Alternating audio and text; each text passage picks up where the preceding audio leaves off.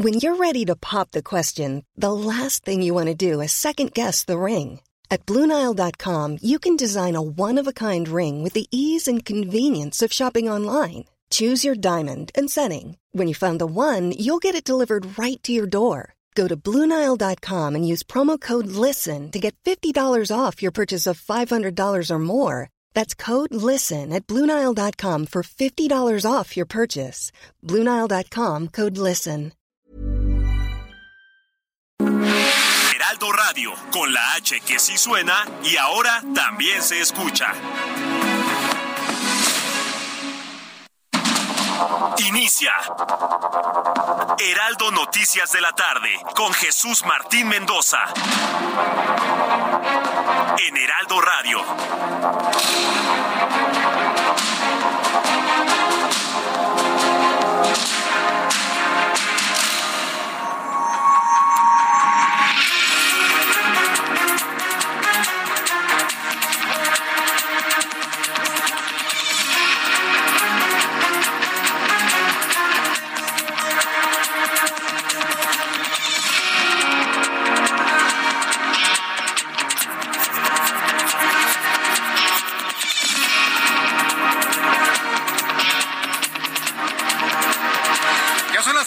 En punto, hora del centro de la República Mexicana. Me da mucho gusto saludarlos. Bienvenidos. Muy buenas tardes. Iniciamos el Heraldo Radio.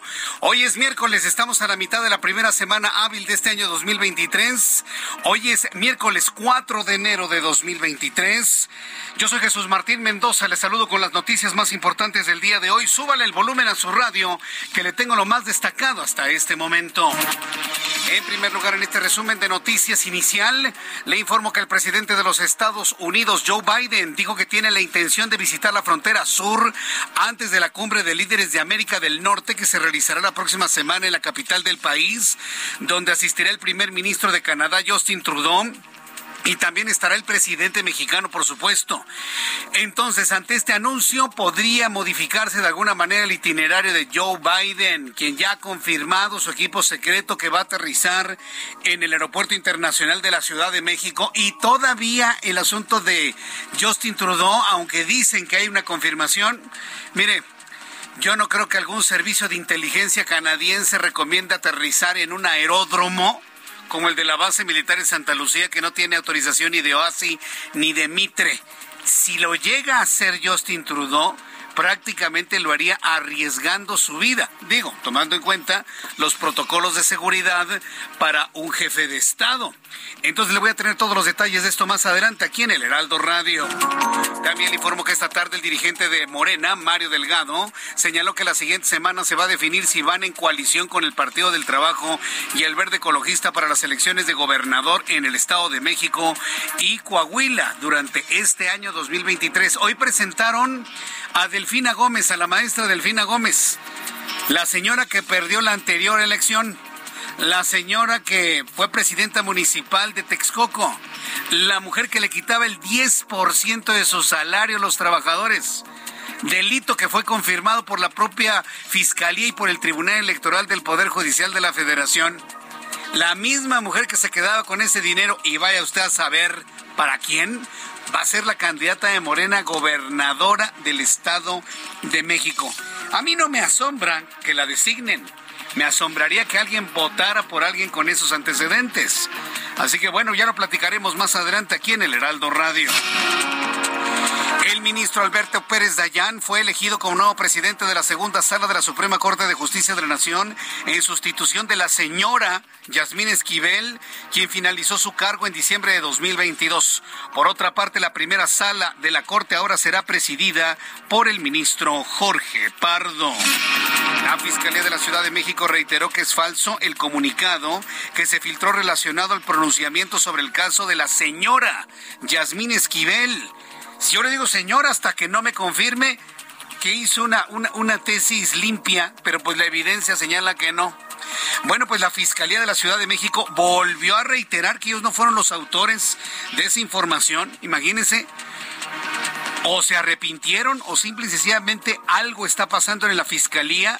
Alguien dio una orden por encima de Ernestina Godoy Hoy la Fiscalía de la Ciudad de México reiteró que es falso el comunicado que se filtró relacionado con el pronunciamiento sobre el caso de la ministra Yasmín Esquivel y que en ningún momento la Fiscalía determinó que la señora fuera víctima de plagio.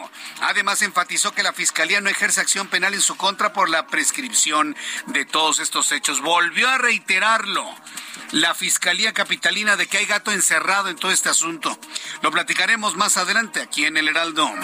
Mientras tanto, el director de emergencias sanitarias de la Organización Mundial de la Salud, Michael Ryan, mostró sus dudas acerca de la veracidad de las cifras de contagios y muertes de COVID-19 que está notificando China. Señaló que las cifras que se publican actualmente en China no reflejan el verdadero impacto de la enfermedad en ingresos hospitalarios ni en los ingresos en los cuidados intensivos y sobre todo en términos de muertes. Este miércoles el jugador de Brasil, brasileño de Pumas, este miércoles el jugador brasileño de Pumas, Dani Alves, fue denunciado por una mujer que lo acusa de agresión sexual el 31 de diciembre, el pasado, eh, eh, el 31 de diciembre pasado, esto en Barcelona, ya que lateral derecho se encontraba en una discoteca donde se asegura que el brasileño tocó partes íntimas sin el consentimiento de la ahora víctima. Son las seis de la tarde con cinco minutos. Vamos con nuestros compañeros reporteros urbanos, periodistas especializados en información de ciudad. Mario Miranda, qué gusto me da saludarte. ¿En dónde te ubicamos a esta hora de la tarde? ¿Qué Jesús Martín? Muy buenas tardes. Tenemos información vial al momento. Informarles a los amigos automovilistas que en estos momentos encontrarán buen avance en el anillo periférico de reforma a la glorieta de San Jerónimo. Esto en ambos sentidos. Avenida Constituyentes de Periférico Observatorio con buen avance en ambos sentidos. Avenida Revolución de Tacubaya San Antonio con vialidad aceptable. Avenida Patriotismo de Extremadura Benjamín Franklin con buen avance. Y finalmente Barranca del Muerto de Insurgentes al anillo periférico con carga vehicular. Jesús Martín, es la información vial al momento. Muchas gracias por la información, Mario Miranda. Seguimos pendientes. Seguimos pendientes. Vamos con mi compañero Javier Ruiz, quien nos tiene más información a esta hora de la tarde. Adelante, Javier, ¿en dónde estás? En la zona oriente, Jesús Martín, y a manejar con bastante precaución. Tenemos elementos del heroico cuerpo de bomberos y paramédicos del Escuadrón de Rescate y Urgencias Médicas laborando sobre el eje 1 norte, en su tramo norte 17, llegando a la calle Oriente 146, puesto en la colonia Moctezuma, pues eh, volcó una camioneta en color negro. Hay una persona lesionada, ya la están atendiendo. Sin embargo, esto está provocando rezagos a la circulación, principalmente para quien deja atrás el eje 3 Oriente, y esto en dirección hacia la zona del circuito interior Boulevard Puerto Aéreo. El circuito también ya con carga vehicular, al menos en la zona de Zaragoza, y principalmente para quien desea llegar hacia la Terminal 1 del Aeropuerto Internacional de la Ciudad de México. El sentido opuesto, el rezago es en los laterales, justamente para cruzar la zona de Zaragoza, y más adelante ya las integraciones de la Avenida 8 y las integraciones de la Avenida Fray Servando Teresa de Mier. De momento, Jesús Martín, es el reporte que tenemos. Muchas gracias por esta información, Javier Ruiz. Estamos atentos, buenas tardes. Muy buenas tardes. El reloj marca 6 de la tarde con siete minutos. Estos son los, asuntos más importantes que han ocurrido a la mitad de la semana. Y bueno, pues yo le tendré todo lo que ya se está preparando, evidentemente, para la llegada del, del, presidente de Estados Unidos y del primer ministro canadiense, nuestros principales socios comerciales, todo lo que se está preparando para la próxima semana. Pero entre tanto, vamos a revisar qué es lo que sucedía un día como hoy en México, el mundo y la historia. Abra Marreola. Amigos, bienvenidos. Esto es un día como hoy en la historia, 4 de enero. Y hoy agárrense porque andamos llenos, repletitos de información. 1845. En Monterrey se levanta en armas el general Mariano Arista para secundar el movimiento de repudio por el regreso al poder de Antonio López de Santa Ana. 1903. En Estados Unidos, el científico Thomas Edison y los dueños del circo de Luna Park en Coney Island ejecutan a Topsy por medio de una corriente alterna procedente de una fuente de 6.600 voltios. 1918. Finlandia se independiza oficialmente del Imperio Ruso. En 1932 arrestan a Gandhi. En 1936, la revista neoyorquina Billboard publica la primera lista de éxitos musicales del mundo. Los Billboard, Billboard. 1937, en México, entra en vigencia el decreto del presidente Lázaro Cárdenas acerca del volcán Citlatépetl, ¿Qué decía este decreto? Pues ponía al volcán con categoría de parque nacional. Oh, qué hermoso, pero eso casi se acaba en 2013 en el sexenio de Peña Nieto. No sé qué pasó, ¿eh? La verdad. Pero el chiste es que se vino para atrás y entonces la medida de Lázaro Cárdenas sigue vigente. Por eso, hoy cumple, según la página del gobierno oficial, más de 80 años de ser parque nacional. 1954. En Estados Unidos, Elvis Presley graba su primer disco. 1958. El primer satélite artificial de la historia, el Sputnik 1 de la Unión Soviética, se desintegra al regresar a la atmósfera después de orbitar durante tres meses. En 1970, en Londres, Reino Unido, la última sesión de The Beatles como banda es registrada. En 1999 se estrena Ed, Ed y Eddie. Y en el año 2010 es oficialmente inaugurado el Burj Khalifa en Dubái.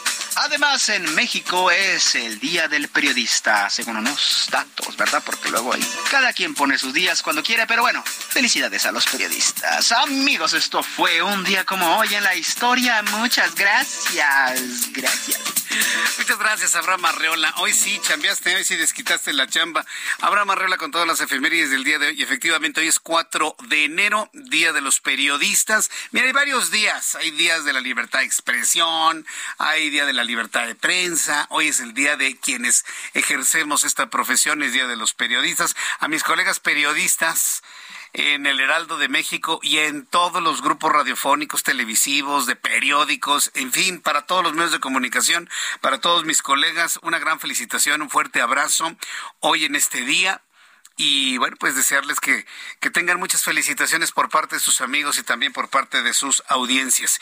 Y hoy 4 de enero también y, lo quiero eh, plantear en este momento. Hoy 4 de enero también es cumpleaños de una de nuestras radioescuchas más asiduas, constantes, que siempre está ahí pendiente en su casa, para María Merlos. Hoy que está cumpliendo años, estimada María, desde aquí, de parte de todo este gran equipo, una enorme felicitación por el día de tu cumpleaños, deseando que la pases muy feliz en compañía de tu familia, en compañía de tu esposo, en compañía de tus hermanas, en fin, tus primas. Muchas felicidades a María Merlos, que cumple años el día de hoy.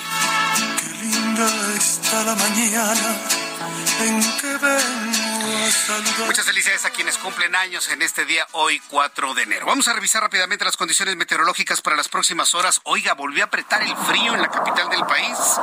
¿No siente usted como que está haciendo frío? De ese frío como que cala los huesos y que dice uno, ay, se me enfriaron hasta los dedos de los pies. Ah, bueno, pues precisamente otra vez tenemos los fenómenos de frente frío alcanzando lo que es el oriente y el centro de la República Mexicana. Dice el Servicio Meteorológico Nacional en su informe más reciente, el que se acaba de dar a conocer hace unos cuantos minutos, que el frente frío número 21 y una masa de aire polar están transitando sobre esta parte del país.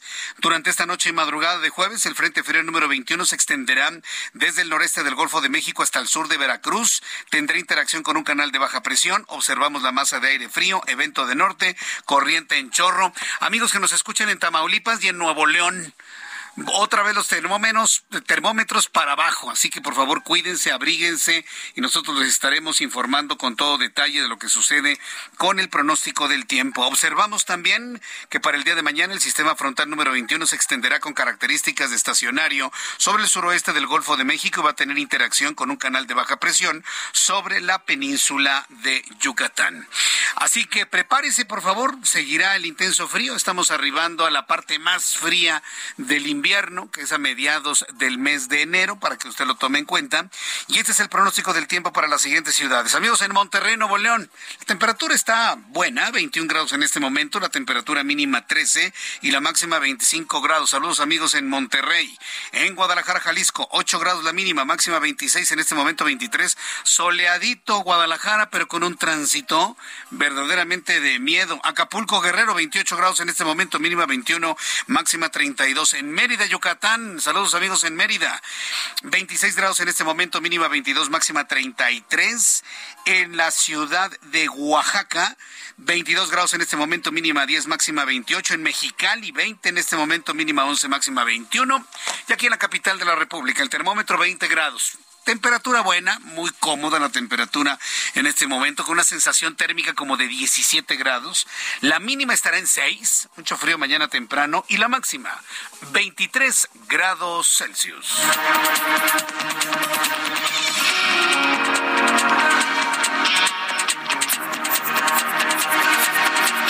Las 6 de la tarde con 14 minutos, las 6 de la tarde con 14 hora del centro de la República Mexicana y vamos a revisar pues los asuntos más importantes destacados de este día. Yo les invito a que ya nos escuchen a través de YouTube en el canal Jesús Martín MX. La transmisión está completamente normal con un chat en vivo. YouTube canal Jesús Martín MX y aquí estaremos conversando también las noticias.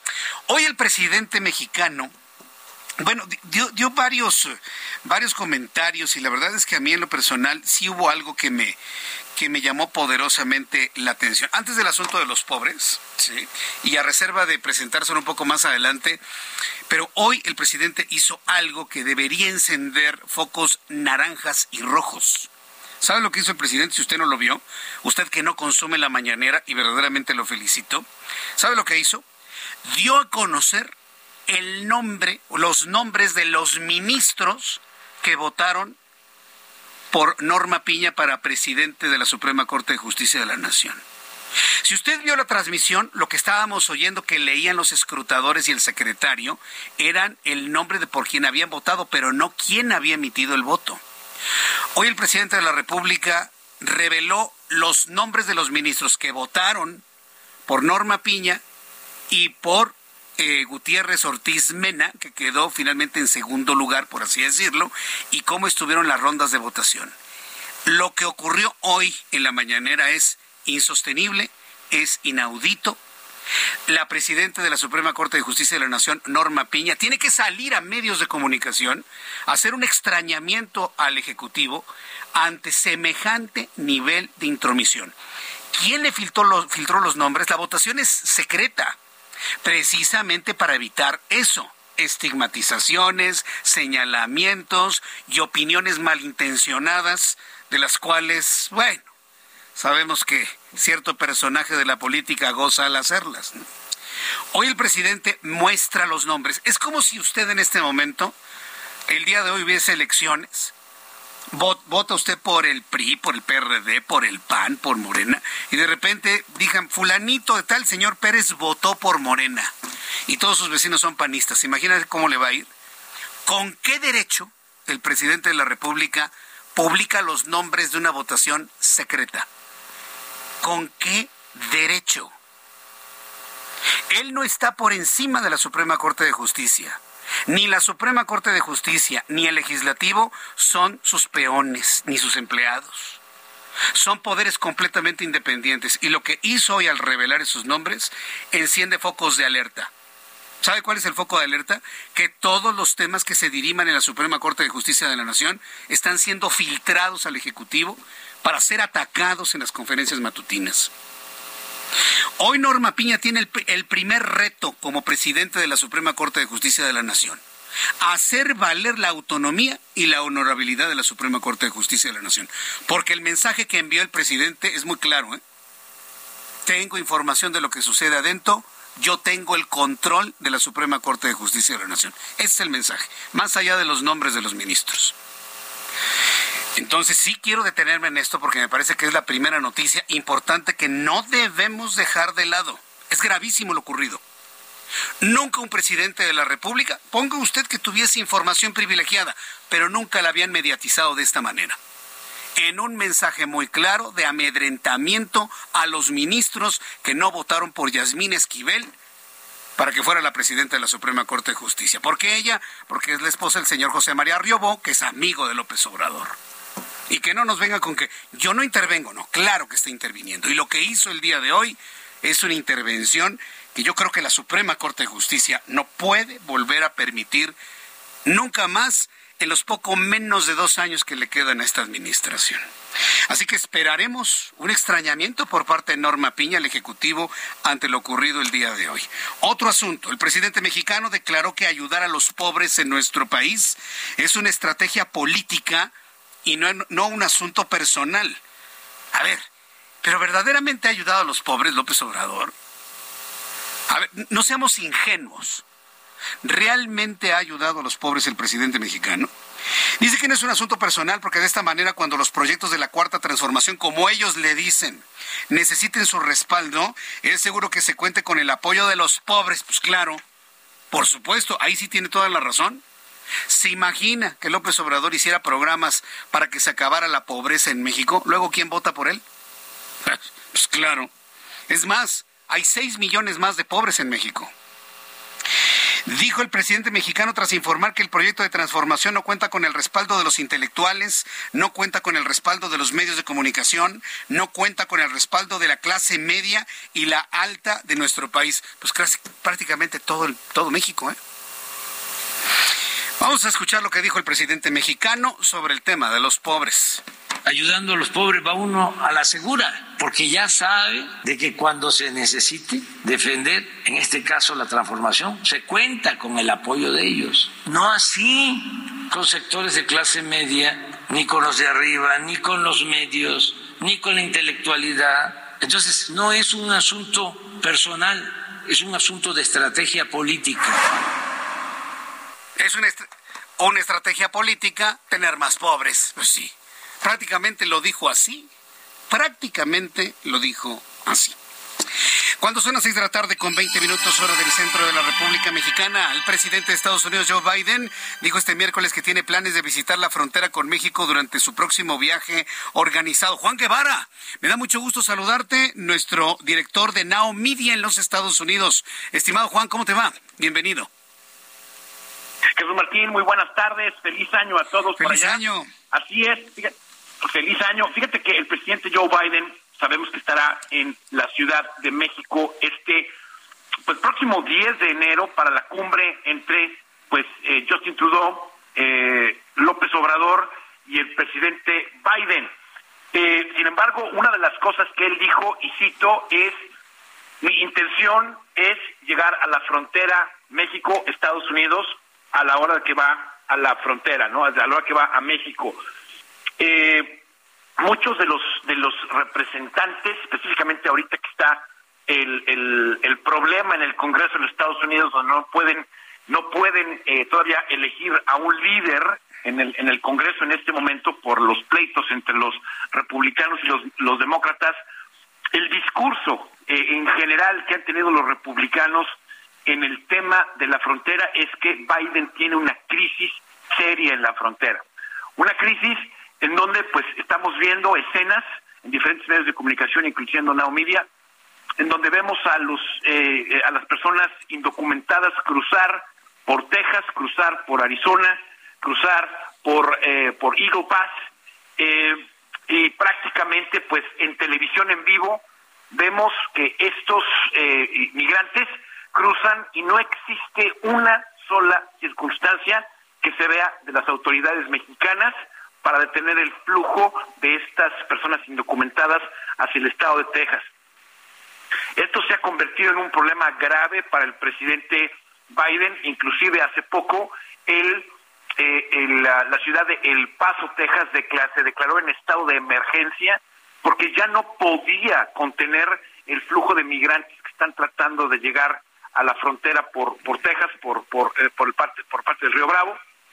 Y al final del día pues eh, no se ve absolutamente ninguna colaboración de la autoridad mexicana para detener a estos migrantes. Inclusive parte de las declaraciones en el Congreso el día de hoy que le están echando precisamente al presidente Biden para poder resolver y demandar que México haga lo que tenga que hacer para detener a estos migrantes es que pues el negocio de México es exportar ilegales el negocio de México es exportar gente que mande remesas a México de regreso. Eso es el discurso de los republicanos el día de hoy, Jesús Martín.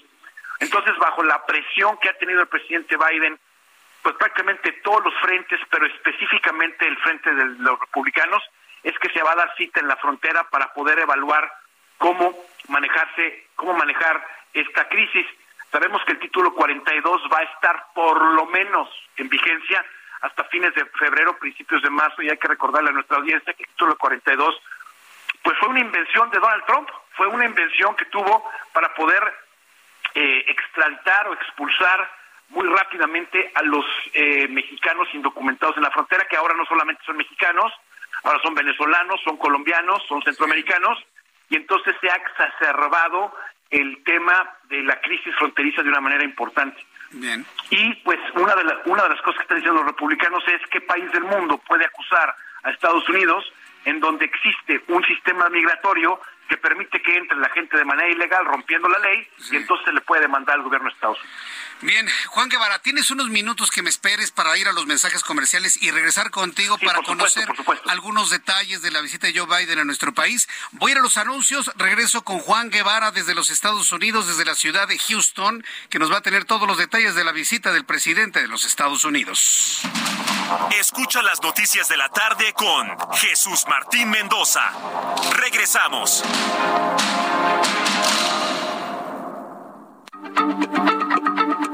Heraldo Radio, la H se lee, se comparte, se ve y ahora también se escucha.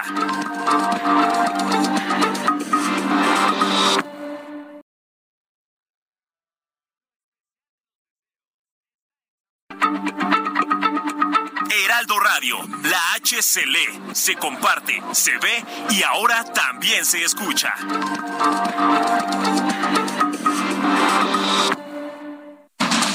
Continúa Heraldo Noticias de la tarde con Jesús Martín Mendoza.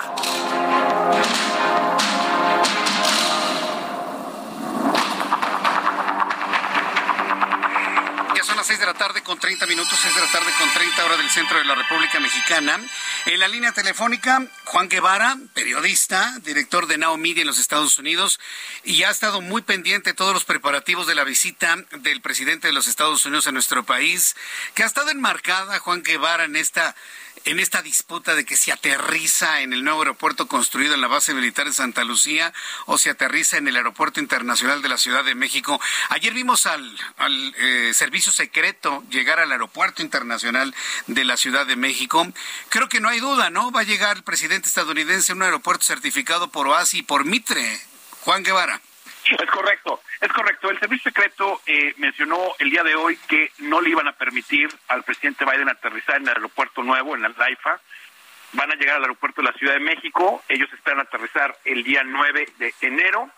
Eh, y el, pues sí es cierto, es decir, el servicio secreto fue el que dijo no a ese aeropuerto nuevo, no aterrizamos al aeropuerto en donde tenemos control logístico de las circunstancias. Entonces, ahora hay que recordarle a nuestra audiencia, Jesús Martín, que cuando el presidente de los Estados Unidos viaja, pues no no es no es como López Obrador, ¿no? Que se va en, que se va en vuelo comercial.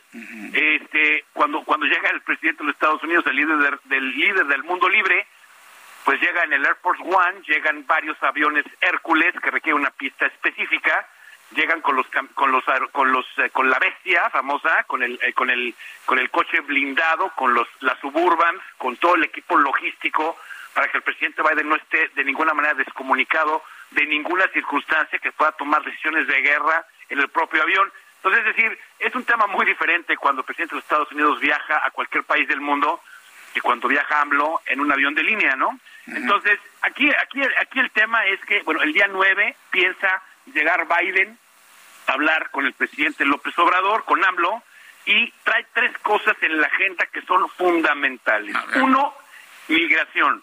Esto es un tema muy importante para el presidente Biden. Eh, ya le han mandado a Kamala Harris, ya le han mandado a, a, Mallorca. Ahora va el presidente Biden a decirle, señor, tienes que controlar la migración ilegal. Ese es el punto número uno.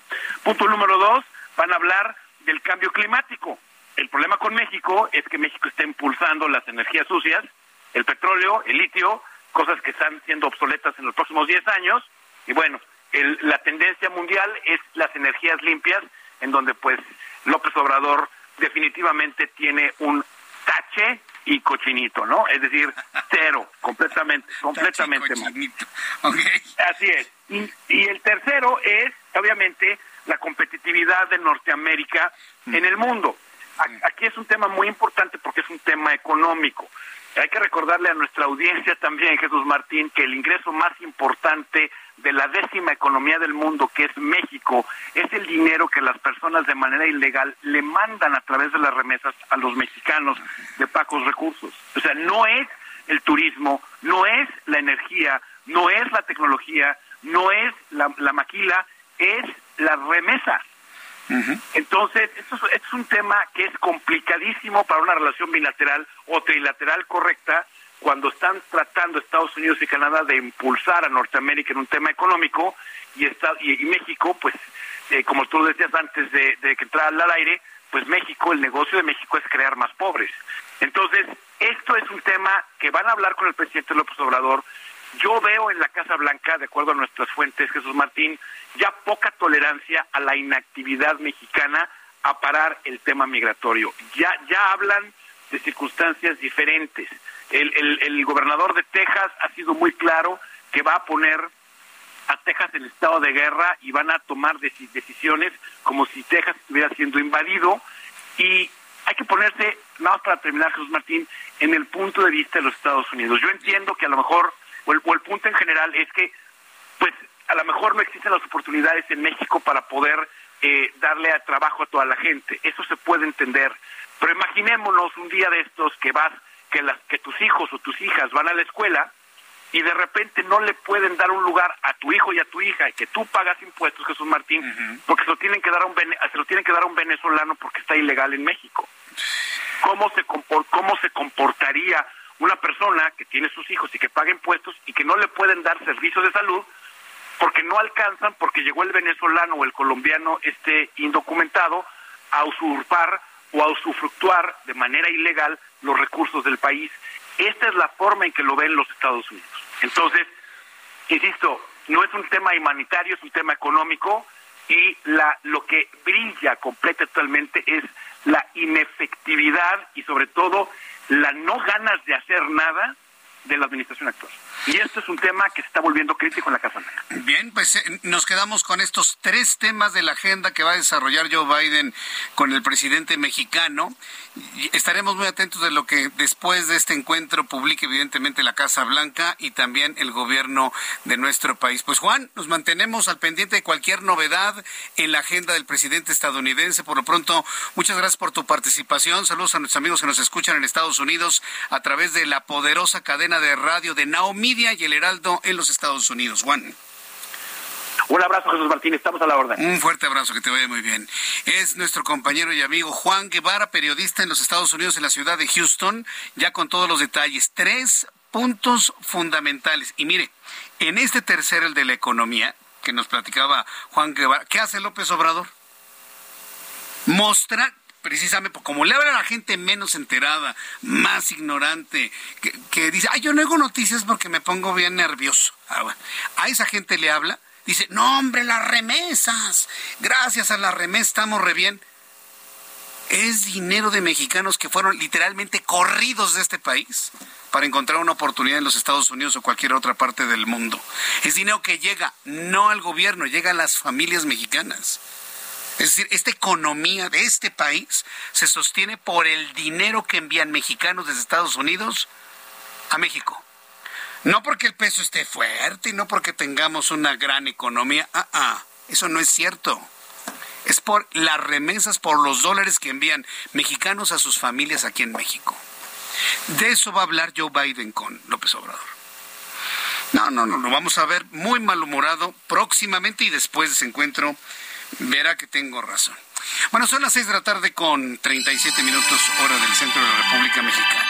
Hoy ha sido personaje de la noticia porque mire, aunque a mí en lo personal no me gusta traer y no le veo ningún sentido traerme lo que dijo hace 12 horas, 11 horas López Obrador a esta hora de la tarde, pues hoy comentó varias cosas que sí es importante señalar. Ya le dije lo ocurrido con los nombres de los ministros y el mensaje intrínseco que envió el presidente a la Suprema Corte de Justicia de la Nación como de, mira cómo tengo el control de las cosas este tema de la llegada de la de los del primer ministro y el presidente de Estados Unidos la próxima semana.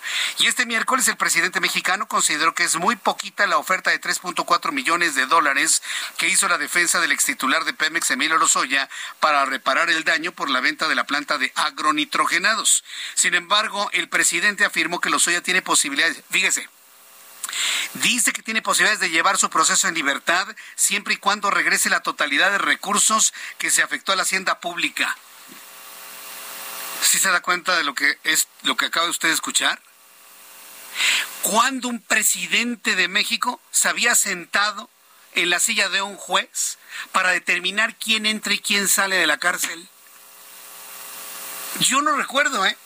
Y mire que me tocó el tiempo de Enrique Peña Nieto, Felipe Calderón, Vicente Fox, eh, el tiempo de Ernesto Cedillo, el tiempo de Salinas de Gortari, y ya más o menos recuerdo los tiempos de Miguel de la Madrid, ¿sí? Y ya muy alejados los de José López Portillo. Pero la verdad, se ha dicho, ¿eh? yo no recuerdo un presidente que se haya puesto en la silla y públicamente diga quién entra y quién sale de la cárcel. Es lo que le estaba diciendo. Él siente que él está por arriba de todos. Que todos los demás son sus empleados y no. Hay separación de poderes, hay que decirlo con toda, con toda claridad. Entonces, él decide si Emilio Lozoya entra o sale de la cárcel. Se queda en la cárcel o si sale.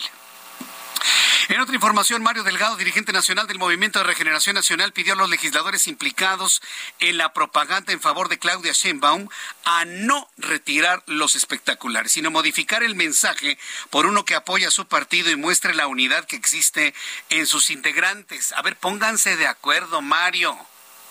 Lo único que demuestran es que no hay comunicación dentro de Morena. Aleida a la vez ya anunció que se van a quitar, ya se están quitando los espectaculares. Dijo Mario Delgado, quien también calificó los espectaculares para eh, Claudia Sheinbaum como una propaganda totalmente innecesaria. Entonces no es necesaria, pero no los quiten. Mario, ponte de acuerdo, hombre. Ya sabemos que el presidente te quiere fuera de Morena. Ya lo sabemos, ya lo sabemos todos. Pero no puedes dar esos vaivenes. ¿Cómo, cómo que no es necesario, pero no los vayan a quitar? Nada más cambien el mensaje. En fin, y esto lo comentó cuando presentó a Delfina Gómez como su candidata para el Estado de México. Seis de la tarde con 40 minutos, hora del centro de la República Mexicana. Hablamos de la Suprema Corte de Justicia de la Nación. Y el primer reto que tiene en sus manos Norma Piña como presidente de la Suprema Corte de Justicia de la Nación. ¿Cuál es el reto?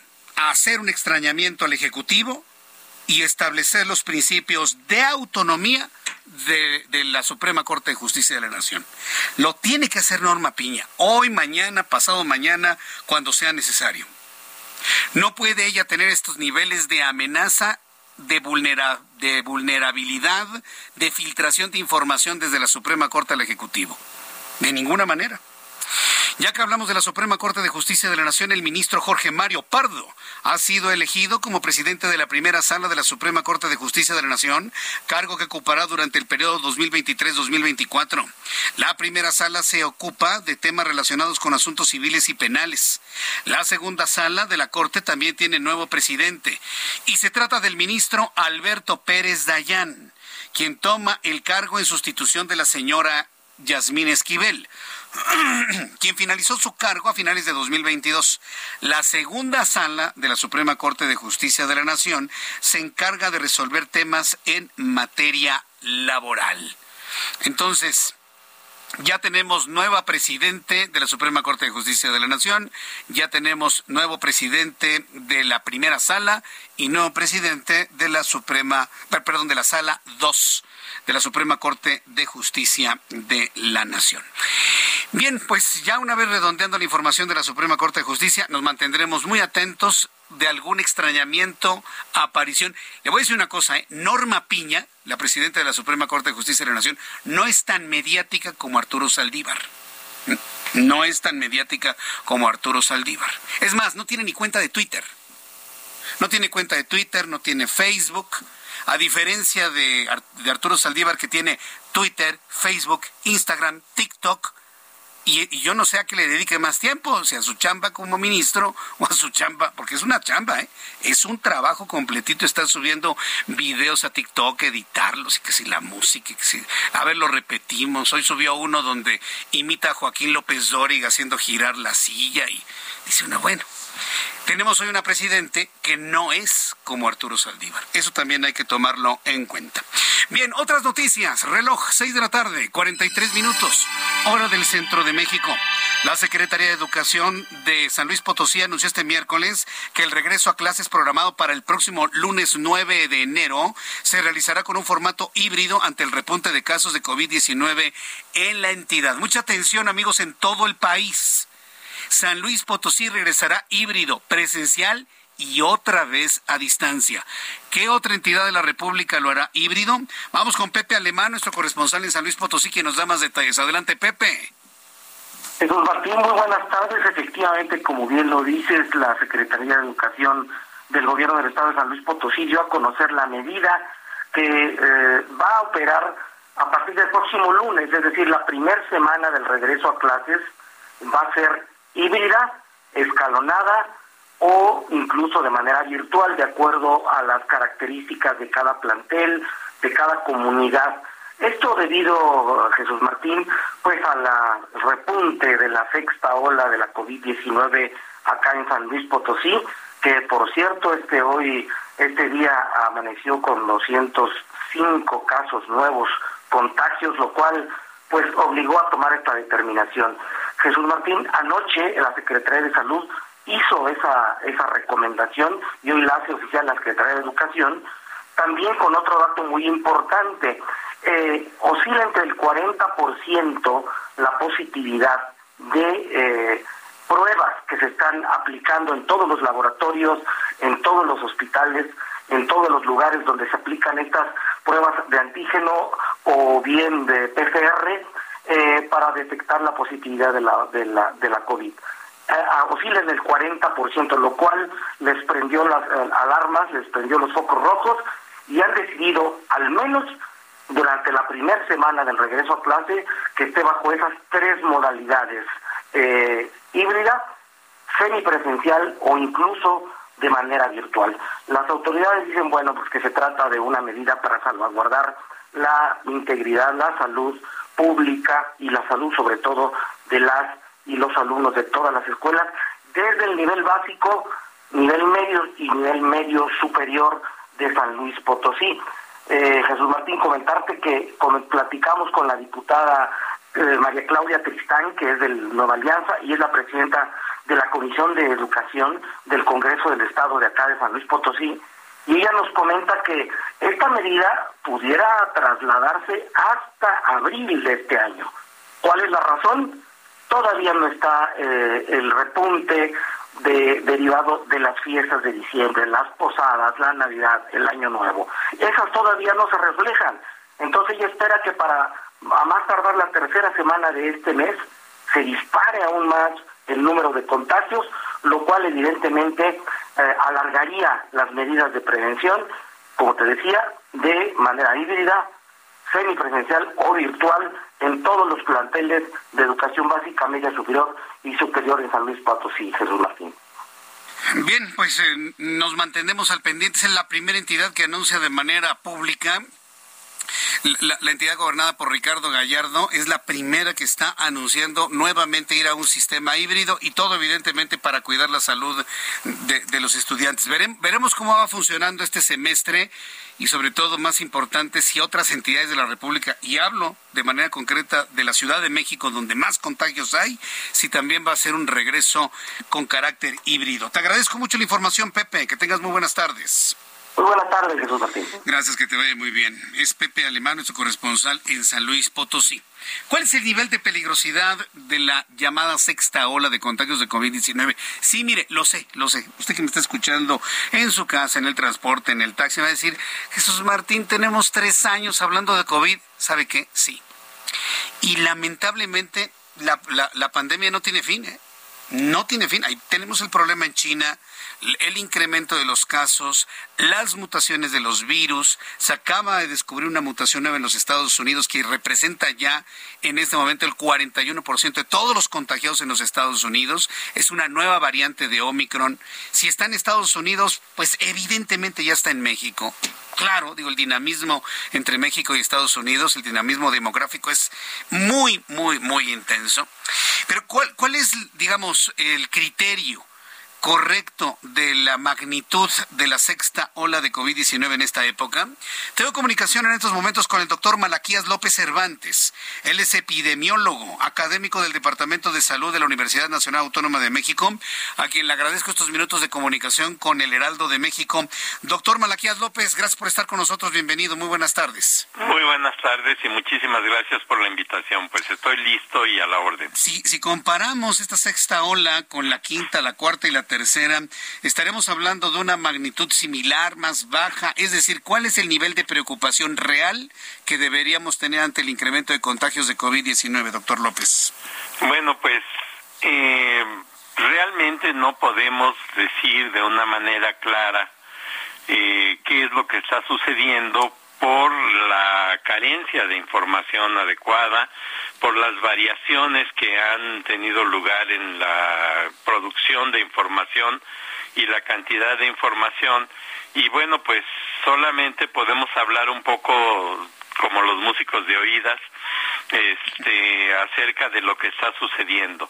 Hay quienes han señalado que el crecimiento de esta ola de contagios es tan rápido o más que el de la tercera ola que tuvimos hace poco más de un año y que pues pudiera llegar a ser un número de casos muy alto, pero también hay quien dice que debemos de ser precavidos con este tipo de datos porque no son comparables ni siquiera con los que ya tuvimos antes en México. Eh, la eh, participación de las autoridades estatales y federales en la producción de datos es muy variada y no sabemos si estamos malinterpretando lo poco que se tiene de información.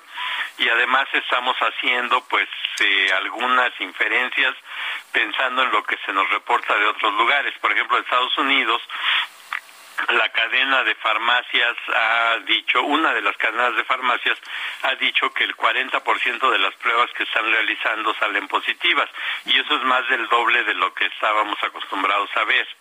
Entonces, si eso está creciendo tan rápido en lugares como Texas, eh, probablemente Oklahoma y algún lugar en el norte, eh, de Estados Unidos, bueno, pues ya con que esté en Texas ese foco rojo, quiere decir que nuestra frontera pues está siendo afectada y de allí para abajo todas las rutas de movimiento de, personas. Entonces, lo único que nos queda es que, aunque nos equivoquemos, más vale eh, prevenir, más vale incluso tal vez exagerar que estar eh, cayendo a posteriori en alguna condición como aquella de lo hubiera hecho. Es mejor decir, pues me aloqué y fui demasiado lejos que decir debí haberme movido más rápido. Creo que no es, eh, pues, posible dar una respuesta directa y concreta acerca de qué está sucediendo y qué va a suceder en los próximos días, pero sí sabemos que la situación es mala y que está deteriorándose rápidamente.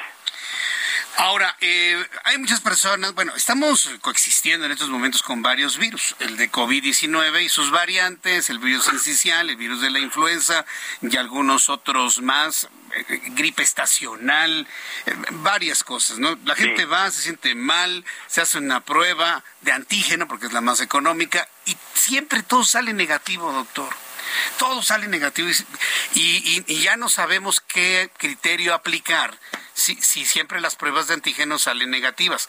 Deberíamos pensar que ante un flujo nasal, un estado de salud deteriorado, tenemos COVID, influencia, influenza o qué, doctor?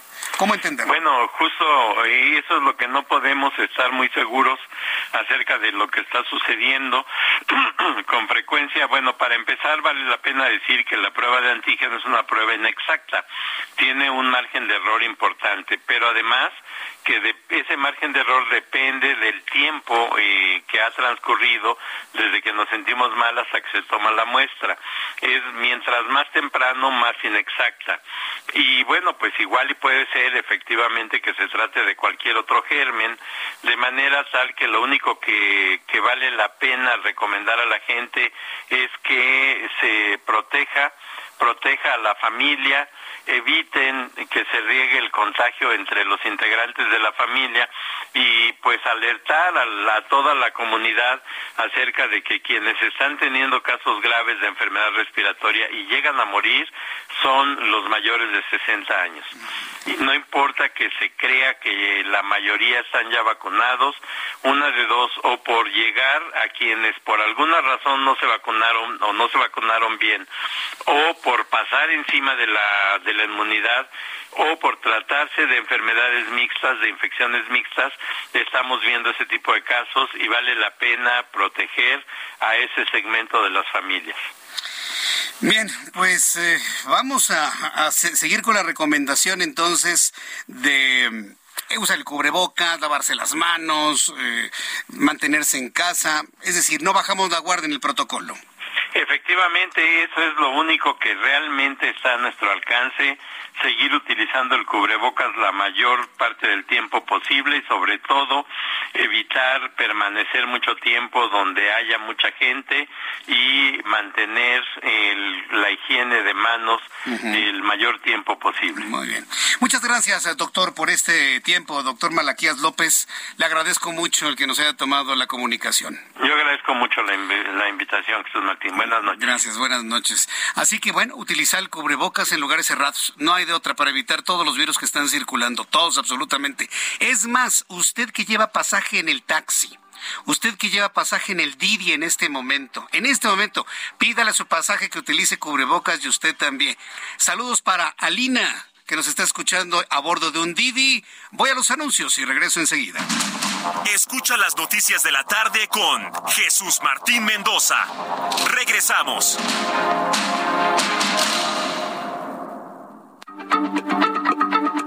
Heraldo Radio, la H se lee, se comparte, se ve y ahora también se escucha.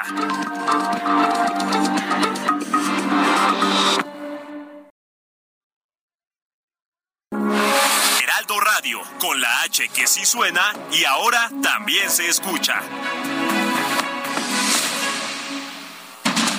Continúa Heraldo Noticias de la tarde con Jesús Martín Mendoza.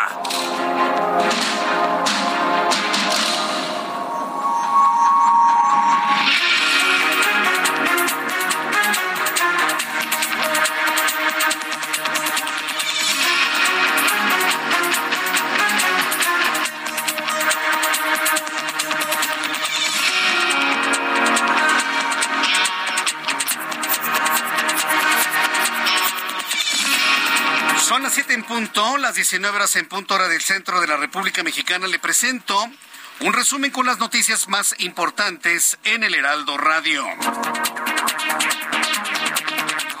En este resumen de noticias, en primer lugar, le informo que en entrevista el doctor Malaquías López informó en entrevista con el Heraldo Radio. ¿Quién es Malaquías López? Es epidemiólogo y académico del Departamento de Salud de la Universidad Nacional Autónoma de México. El doctor López en entrevista nos dijo que no puede estar seguro de lo que ocurrirá en nuestro país frente al aumento de contagios de COVID-19. Lo único que sí es seguro es que el contexto puede ser malo para la salud pública. Agregó que en los Estados Unidos el 40% de las pruebas de COVID-19 que se realizan son positiva, cifra de positividad sin precedentes y que en caso de no prevenir el contagio en nuestro país podríamos vivir en las próximas semanas. Esto fue lo que comentó el doctor Malaquías López si estamos malinterpretando lo poco que se tiene de información y además estamos haciendo pues eh, algunas inferencias pensando en lo que se nos reporta de otros lugares. Por ejemplo, Estados Unidos ha dicho que el 40% de las pruebas que están realizando salen positivas y eso es más del doble de lo que estábamos acostumbrados a ver. Entonces, si eso está creciendo tan rápido en lugares como Texas, ese foco rojo quiere decir que nuestra frontera pues está siendo afectada.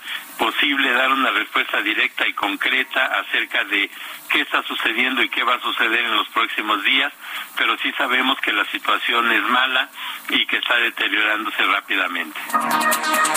Ulises Lara, quien es el vocero de la Fiscalía de la Ciudad de México, dio a conocer que fue detenido un sexto implicado en el asesinato de los hermanos Tirado. José Jesús N. tenía droga y cartuchos de arma de fuego entre sus posesiones cuando fue capturado en la colonia San Andrés de Tepilco, en la alcaldía Iztapalapa.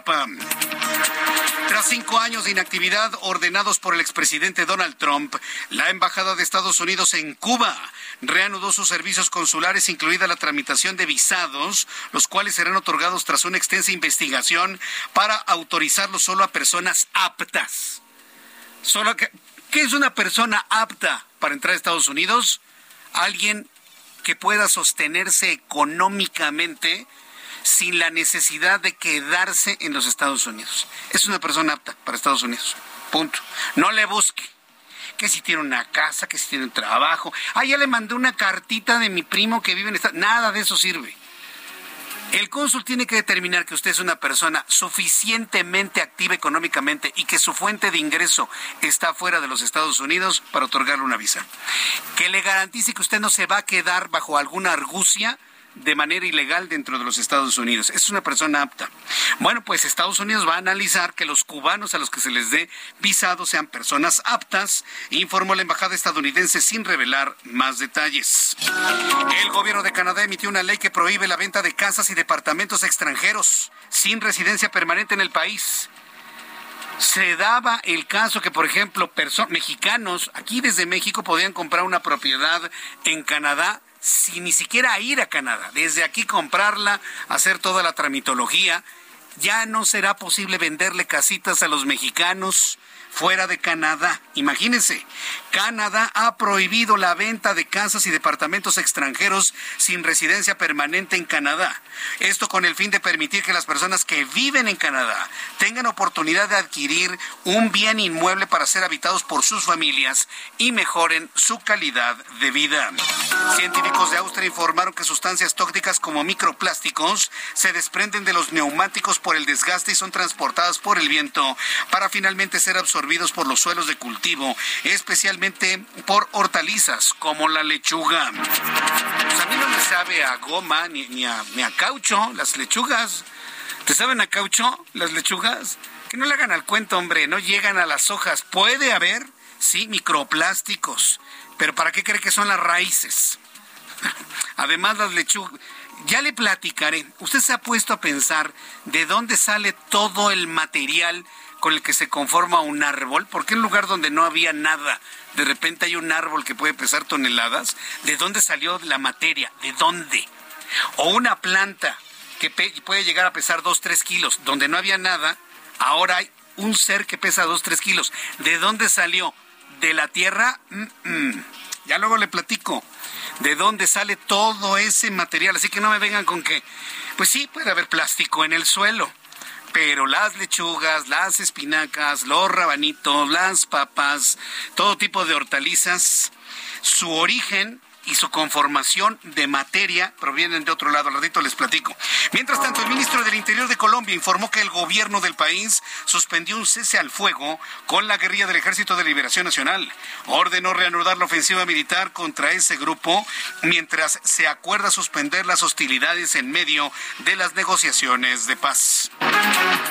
El Papa Francisco presidirá el funeral de Benedicto XVI, quien murió el 31 de diciembre pasado a los 95 años el cual se celebrará mañana jueves en la Plaza de San Pedro del Vaticano ante decenas de miles de fieles y autoridades.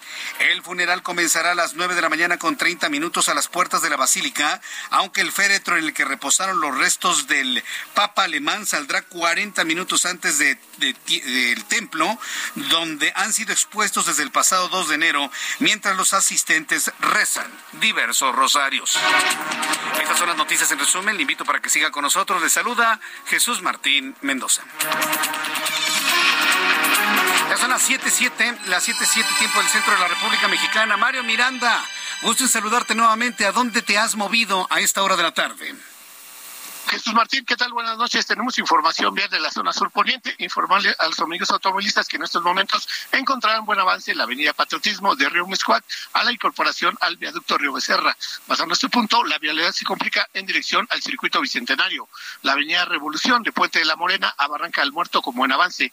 Pasando este punto, la vialidad se complica, esto en dirección al eje 10 sur. Y finalmente, Río Magdalena de la avenida Revolución al anillo periférico con carga vehicular. Jesús Martín, es la información al momento. Muchas gracias por la información, Mario Miranda. Tenemos pendiente, buenas noches. Javier Ruiz, ¿en dónde te ubicamos a esta hora de la tarde? Te escuchamos. En la Avenida Congreso de la Unión, Jesús Martín, excelente noche y justamente tenemos todavía buena avance sobre Congreso, al menos para quien se desplaza de San Servando Teresa de Mier, y esto en dirección hacia los ejes 1 y 2 norte, o bien para continuar hacia el circuito interior. El circuito este sí ya con problemas viales, al menos para quien deja atrás Ferrocarril Hidalgo y principalmente para llegar hacia Congreso o más adelante para continuar hacia la avenida Oceanía, incluso superando Oceanía también tenemos rezagos para quien desea llegar hacia el aeropuerto internacional. En sentido opuesto, en general el avance todavía es un poco más aceptable, se superan los 50 kilómetros por hora, solo hay que moderar la velocidad. De momento, Jesús Martín, es el reporte que tenemos. Muchas gracias por esta información. Estamos atentos, Gracias, Javier Ruiz, con toda la información a esta hora de la tarde. son las siete con ocho. 19 horas con ocho minutos, hora del centro de la República Mexicana. Estamos a la mitad de la semana. Muy lejos de las dos orillas, ¿no? Del fin de semana pasado y para el fin de semana que viene. ¿Cómo cierran los mercados financieros el día de hoy? Héctor Vieira nos informa. La Bolsa Mexicana de Valores cerró la sesión de este miércoles con una ganancia del 2.26%, al avanzar 1.110.81 puntos, con lo que el índice de precios y cotizaciones, su principal indicador, se ubicó en 50.161.27 unidades, con lo que lleva las tres jornadas en lo que va del año cerrando al alza. En Estados Unidos, Wall Street cerró con balance positivo, ya que el Dow Jones avanzó 133.40 puntos, lo que le permitió llegar a 33.269.37 unidades. Por su parte, el Standard Poor's sumó 28.83 puntos, con lo que se ubicó en 3.852.97 unidades, y el Nasdaq ganó 71.78 puntos, que lo colocó en 10.458.76 unidades.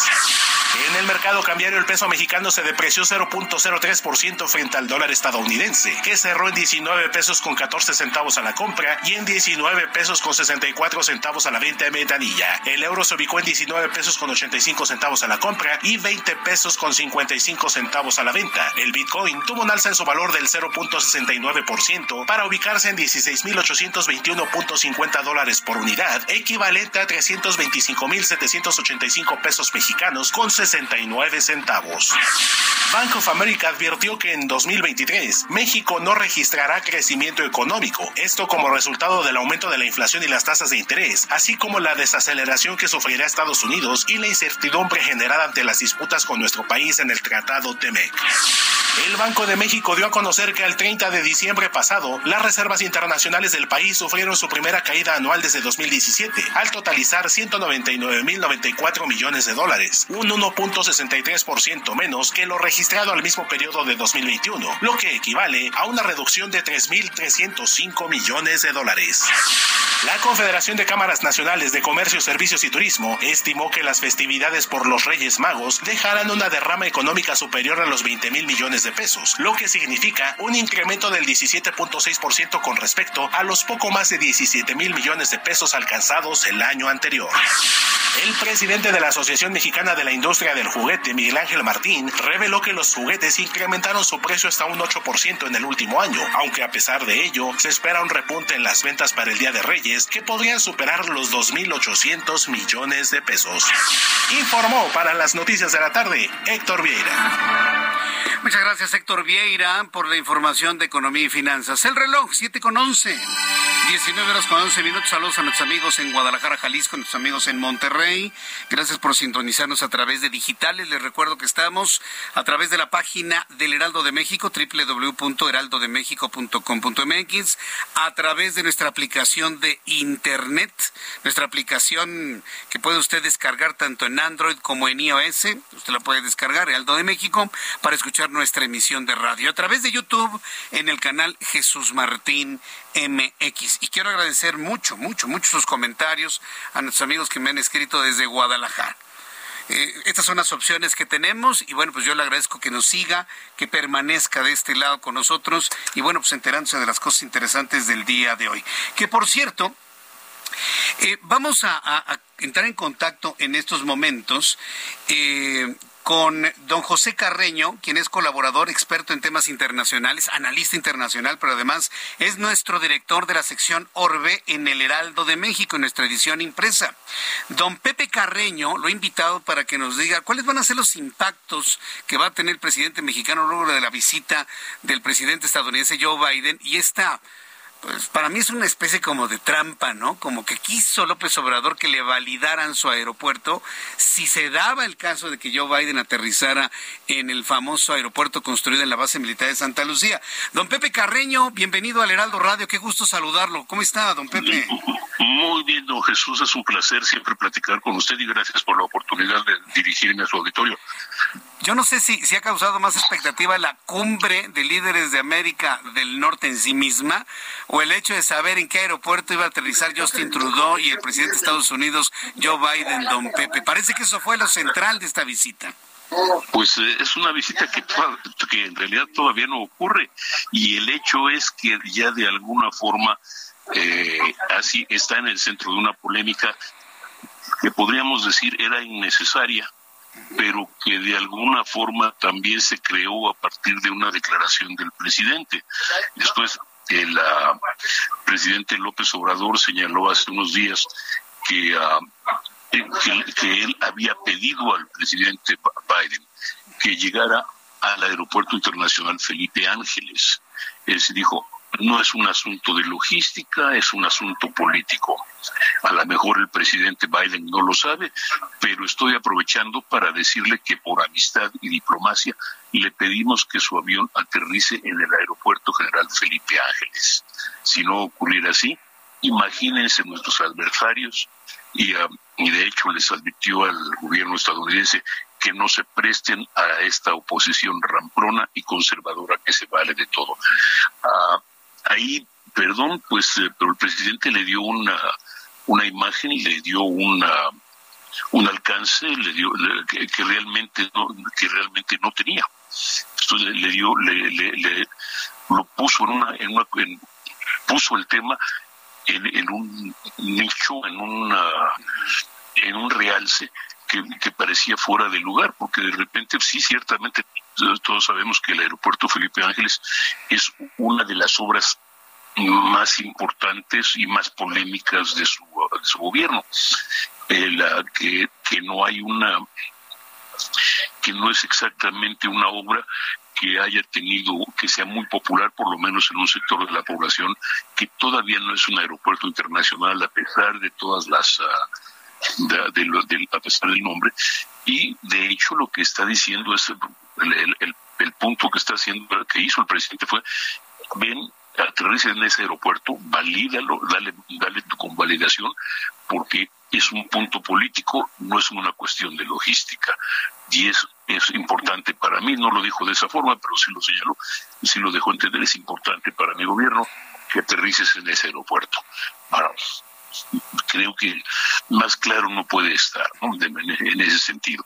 Ahora, la, respuesta del, del gobierno de Estados Unidos hasta ahora ha sido pues no, no, realmente no se ha comprometido, dicho, no sabemos dónde vamos a aterrizar, no nos interesa, no nos interesa la polémica. Eso es por lo menos lo que dijo hoy el Consejo, el Consejo Nacional de Seguridad. El, ellos aseguran que la decisión se basará en una determinación del, del servicio secreto, el encargado de seguridad del, de Biden, y que por lo menos hasta anoche se afirmaba estaba en contra porque por consideraciones de, uh, de corte de seguridad y de algunas instalaciones que probablemente ellos consideran, considerarían, considerarían uh, ausentes, por ejemplo, sanitarias o hospitales. Ahora, Hoy dicen no sabemos en dónde vamos a aterrizar, entonces el, lo que menos nos importa es dónde vamos a aterrizar, si no es en la, en la, eh, sino que nos importan los temas que vamos a tratar. Dicho eso, el punto es este, es decir, a mí no me extrañaría que a final de cuentas el presidente Biden aterrizara en el, aeropuerto Felipe Ángeles como favor a López Obrador. Ahora, e, e, e, es, clarísimo que hubo alguna especie de comunicación entre Joe Biden y el ministro Justin Trudeau. Yo tengo esa impresión, don Pepe. Usted dígame qué, impresión tiene. En el momento en que Justin Trudeau, ahí su equipo de seguridad dice, sí, nosotros vamos a aterrizar en, en la base militar de Santa Lucía y Joe Biden en la Ciudad de México, al menos información tenemos. Da la impresión que uno aquí y otro allá para que, bueno, pues no se vaya a enojar mucho el presidente mexicano, ¿no? Don Pepe. Pues mire, es que, eh, perdón por decirlo de esta forma, pero la especulación, su especulación o la información es tan buena como la que tengo yo y como la y, y, en términos de los motivos pues son tan buenos como los que yo pudiera adivinar. Ahora, eh, lo, que sí es claro hay dos cosas. Número uno, Santa Lucía era una base militar y no creo que una base militar donde estaba además la sede de la, de la Fuerza Aérea Americana vaya carezca de instalaciones sanitarias. La segunda parte es eh, está a, a, a, distancia de helicóptero de cualquier punto de la Ciudad de México. Más allá, pues es, eh, es un favor político y López Obrador tiene que tendrá que pagar de alguna forma ese favor político si es que se lo hace.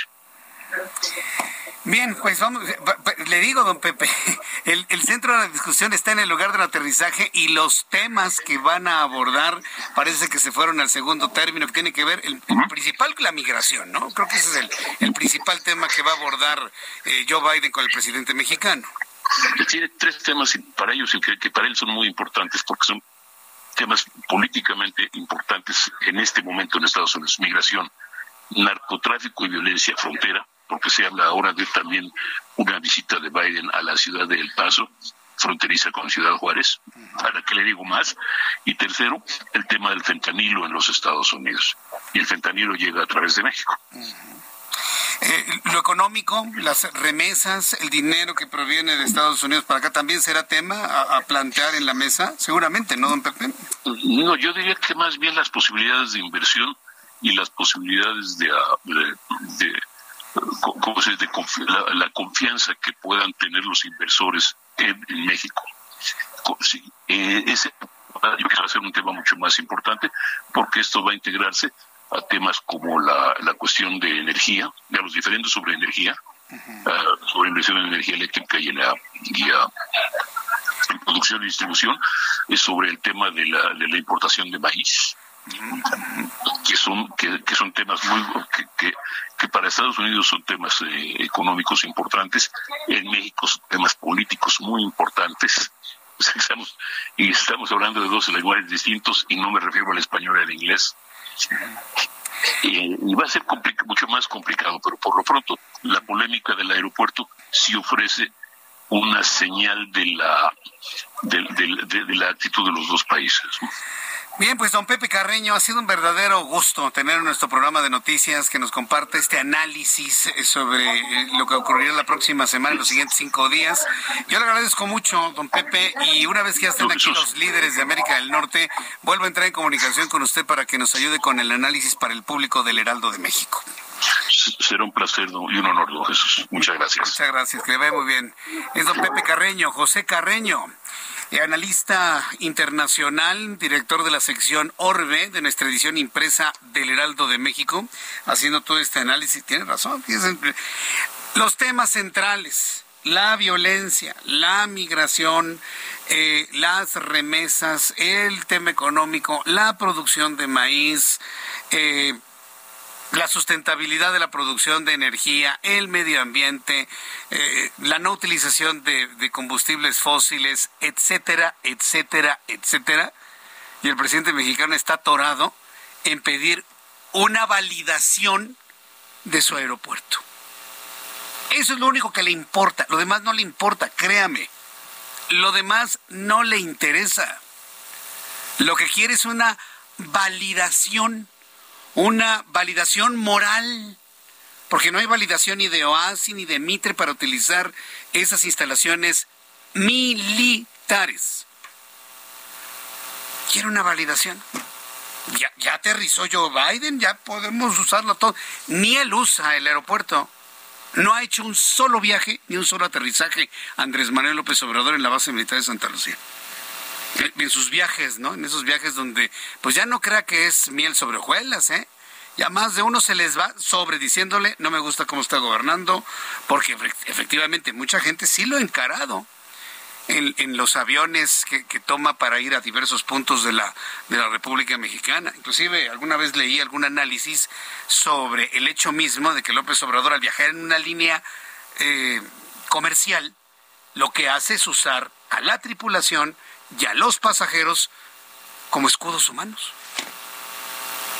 ¿Usted estaría dispuesto a eso? Hay mucha gente que cuando ven que entra el presidente se baja del avión. Sí, claro, claro que ha sucedido, por supuesto y le dicen, yo no voy a permitir que me use de escudo humano, con permiso. Y se bajan del avión, pierden el vuelo. A ese grado ha llegado ya el nivel de señalamiento hacia el actual administrador que está en Palacio Nacional.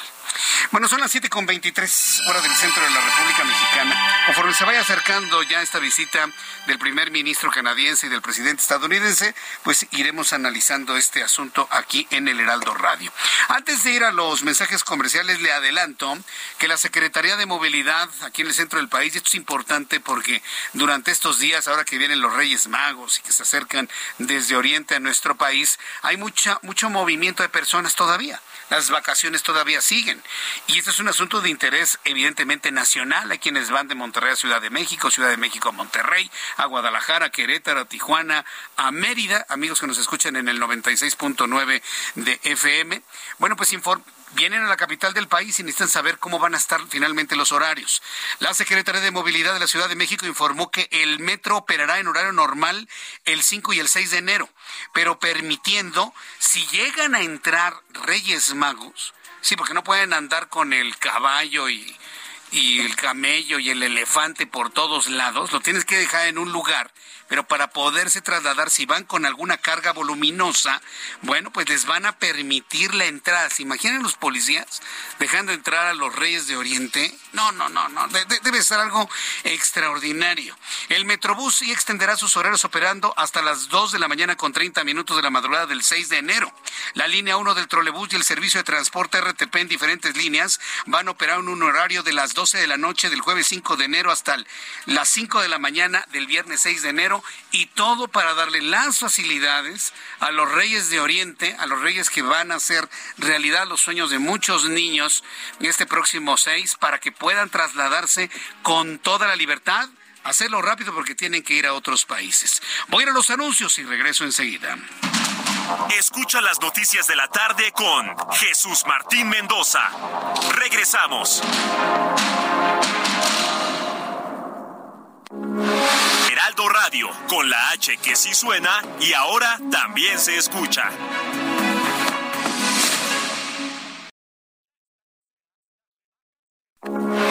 Heraldo Radio, con la H que sí suena y ahora también se escucha. Continúa Heraldo Noticias de la tarde con Jesús Martín Mendoza.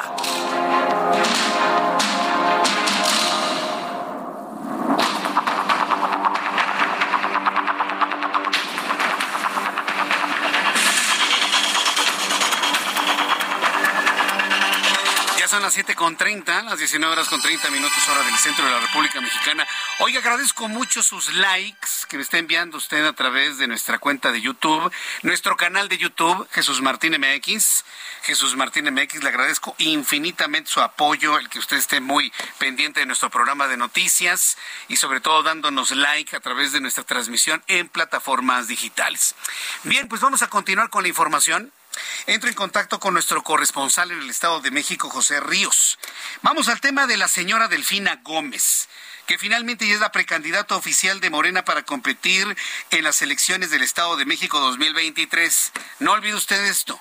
Delfina Gómez es una imposición, una orden de López Obrador para que ella sea la, la, candidata. Nada de que las encuestas.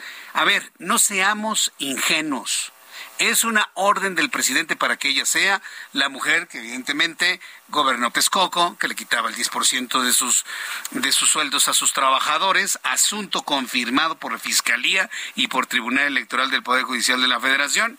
Y bueno, pues ante una orden del dueño de Morena, pues ¿qué hace Mario Delgado? Pues nada. La información con José Ríos. Adelante, José, gusto en saludarte. Bienvenido. Muy buenas noches.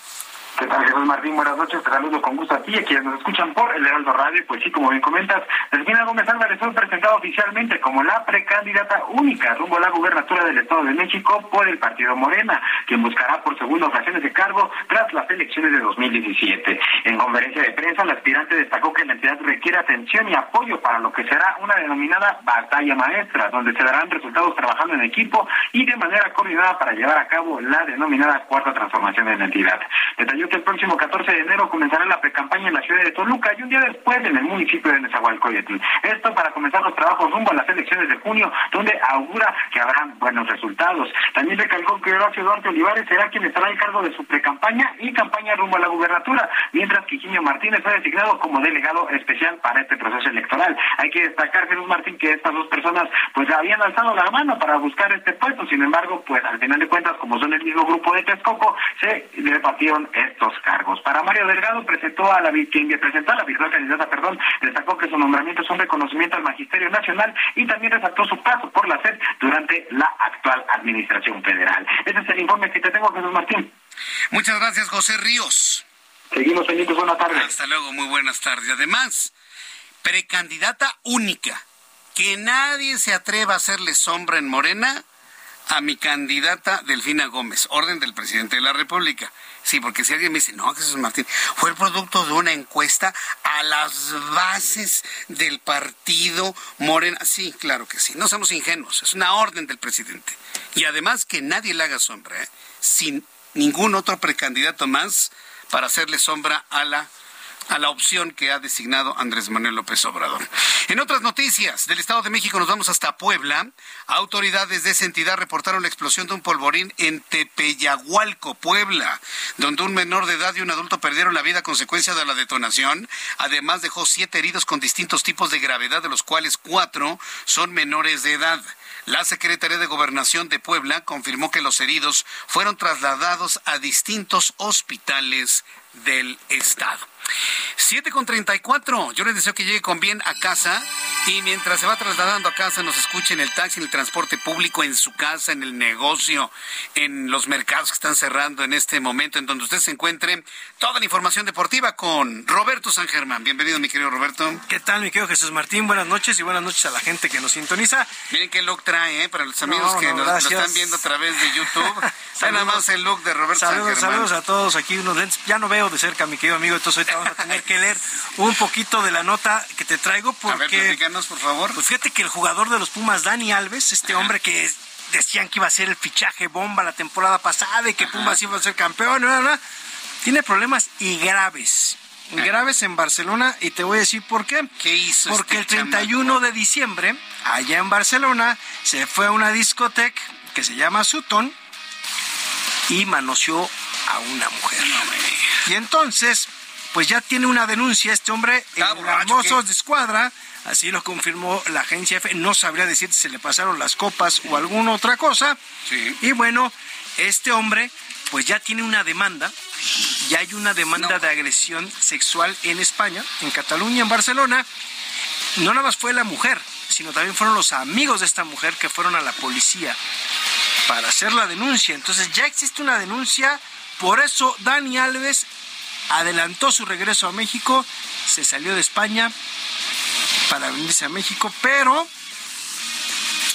¿Fue aquí sería, aquí sería interesante ver si hay una forma o hay posibilidades de que pida una extradición para que este hombre pague. Responda ya, ¿no? Responda si es que es culpable del delito. Hay que recordar que hace unos años pasó algo muy similar con otro jugador brasileño, Robinho, y fue en Italia. Ajá. A este hombre sí lo agarraron en, en Brasil, Brasil no tiene extradición, lo agarraron en Brasil, lo metieron a la cárcel, pero el gobierno italiano ha hecho todo lo posible para que cumpla su sentencia en Italia.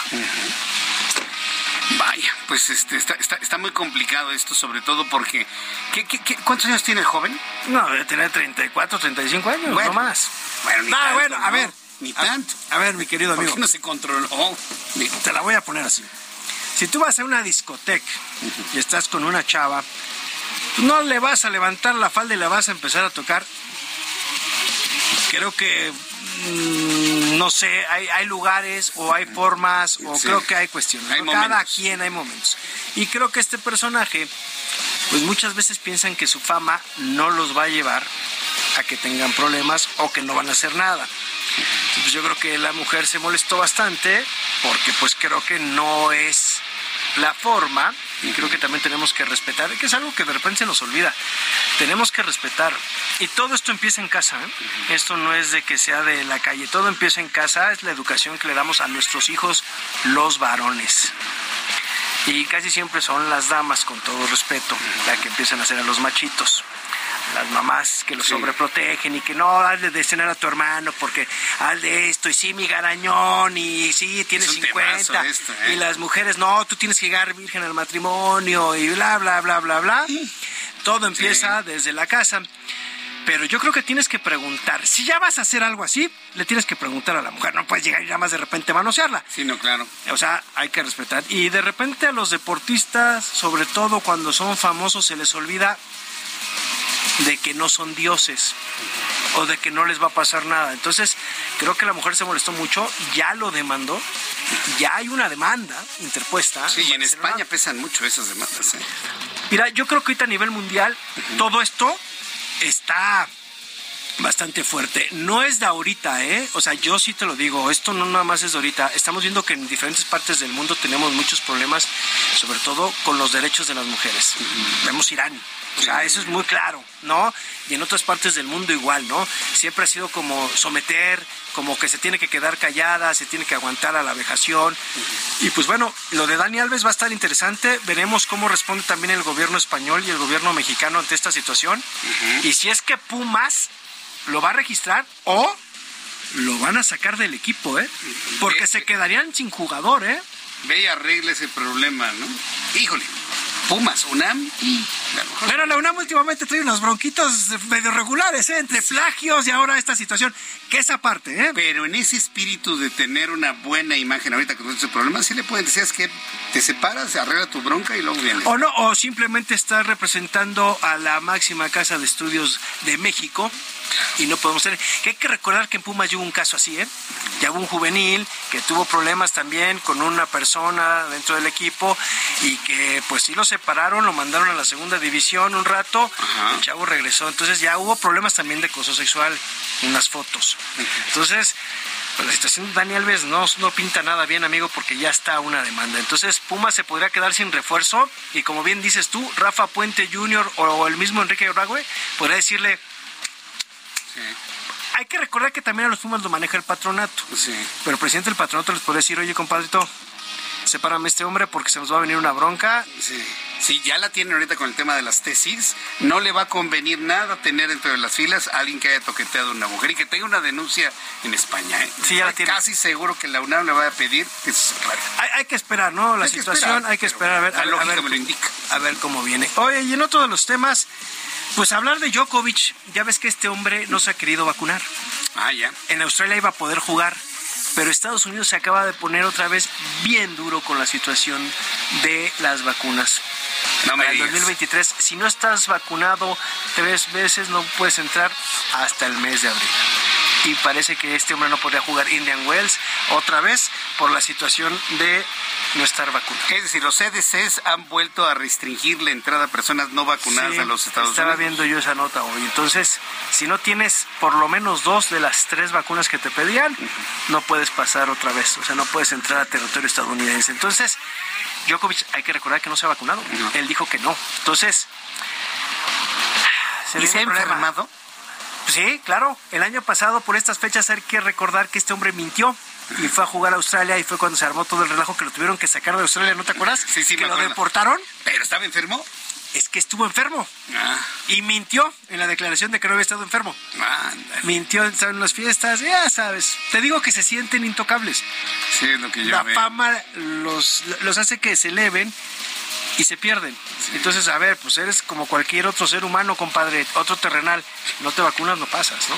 Sí, sí, es que la cosa en China con el COVID. Ah, bueno, esto está horrible, ¿eh? Está, Está peor. subiendo mucho, sí. Está peor que antes. Están los, eh, por lo que he leído yo, los sanatorios, los hospitales, todo está Saturado otra vez. y muriendo gente, ¿eh?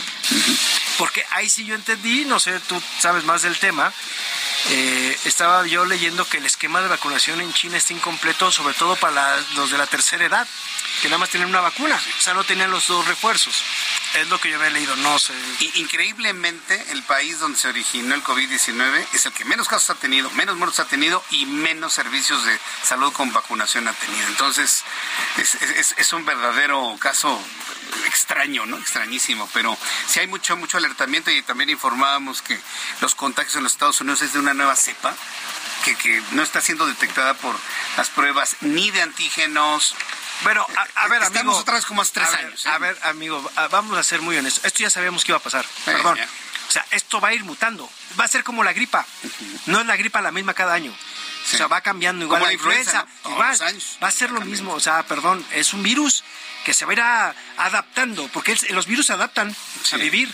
Entonces van a cambiar, van a juntarse con otros. Hay que recordar que hace poquito también hubo un problema grave con los niños. Había el, había que era el coronavirus, el de la influenza, y había otro rotavirus, ¿no? El Había otro. El virus sincicial, había otro y está circulando el virus de la gripe estacional también, bueno, varios. Entonces, y se juntan, y pues es una mezcla, afortunadamente no ha sido mortal, pero pues sí te, te, tumba. A mí me dio influenza el año pasado. Eh, ¿Te acuerdas que estuve aquí les mandé un mensaje que no pude ir, me dio y pues, me dio durísimo. ¿Y qué fue lo que te dio finalmente? Ah, final sí fue influenza. Dolor, dolor en el cuello, los ganglios, en la garganta, fui, me checaron y me dijeron que sí. Fíjense qué raros son esos virus, porque estuvo Roberto aquí conmigo. Estuve yo el lunes contigo, un lunes, y, yo regresé hasta el viernes o hasta el día, hasta el lunes siguiente. Sí, no hubo, obviamente, Afortunadamente, porque, exacto, pero sí, está, está, está, como dices tú, uh, otra vez están regresando, y sobre todo por los fríos, ¿no? O sea, y dejamos usar el cubrebocas, dejamos de lavarnos las manos. Sí. Fíjate qué importante es lavarte las manos, porque las enfermedades gastrointestinales regresaron y las gripas regresaron. por dejarse de lavar las manos. y también por utilizar el cubrebocas, pero primero, primeramente por lavarnos las manos tanto. Y como ya dijimos, ah, ok, regresamos a lo mismo, no nos lavamos las manos y otra vez. Y le entras al taco con lo que traigas en a lo que sea, pues ya dices, ya no me voy a contagiar. Y luego viene la parte que es cierto, o sea, tienes que hacer tu vida, ¿no? La parte que se te olvida dices, ya estoy vacunado con todas las que me han pedido, este, ya así hasta tengo... Que es un error pensar así, ¿eh? Que ya vacunado ya no me pasa nada. No, claro, a ver, ojo, las vacunas no son para que no te den, es para que te dé más leve una enfermedad. No hay un, yo no conozco una sola vacuna que diga que no te va a dar, ¿eh? Pues una enfermedad, ni la de la influenza que te la ponen. Yo sé que todas las vacunas son para que te dé más leve. Más leve. ¿Y te puedes recuperar rápidamente? Sí, o sea, porque al final de cuentas la, la vacuna son anticuerpos, o sea, te meten el virus. El virus. O la, bacteria, el activo, o lo que tú quieras. O la secuencia del gen del virus, que son las... Sí, claro, son las nuevas. Son las, nuevas tecnologías en las vacunas. ¿no? Sí, pero, pero te digo, entonces, sí, este problema tiene Djokovic. Djokovic. Lo de Dani Alves. Oye, ya nada más para finalizar. Ajá lo de Memo Ochoa hoy debutó en el Salernitana allá en Italia. Sí, le metieron dos goles, pero fíjate qué chistosos somos. Los tres periódicos más importantes, la Gaceta de los Sport, que es uno de ellos, eh, que, es, eh, que es uno de los periódicos más importantes de Italia, lo puso como el héroe del partido a pesar de la derrota. A pesar de los y, y los tres periódicos italianos dijeron, maravilla de portero. O sea, pudieron haber sido cinco goles. Sí, sí, claro. Ah, y aquí en México se lo acabaron. o sea, la coladera y lo empiezan a atacar. Y como en otro país lo ven de otra forma, cuando sí llega un equipo que él sabía bastante malito y pues fue la estrella, ¿no? El éxito de la contratación, el jugador importante. Entonces es donde de repente dices, ¿cómo somos también los mexicanos, no? Pero bueno, ya sabíamos que se lo iban a acabar como se lo han acabado los diferentes medios, ¿no? Bien, mi querido Roberto, pues muchas gracias por la información deportiva. Gracias a ti, mi querido Nos vemos por aquí mañana. Claro que sí, señor. mañana, pasado mañana, estamos con las notas deportivas del arranque del año. Muchas gracias, Roberto. Gracias a ti. Roberto San Germán con toda la información deportiva. Son las 7.46, las 7.46 horas del centro de la República Mexicana. Mucha atención porque sigue llegando información desde el estado de Puebla sobre la explosión en Tepeyahualco. Hace unos instantes el gobernador constitucional del estado de Puebla, Sergio Salomón, ha escrito a través de su cuenta de Twitter. He girado instrucciones a Gobernación, Protección Civil y Personal de Emergencias para que se brinde toda la atención a las familias afectadas por la explosión en Tepeyahualco.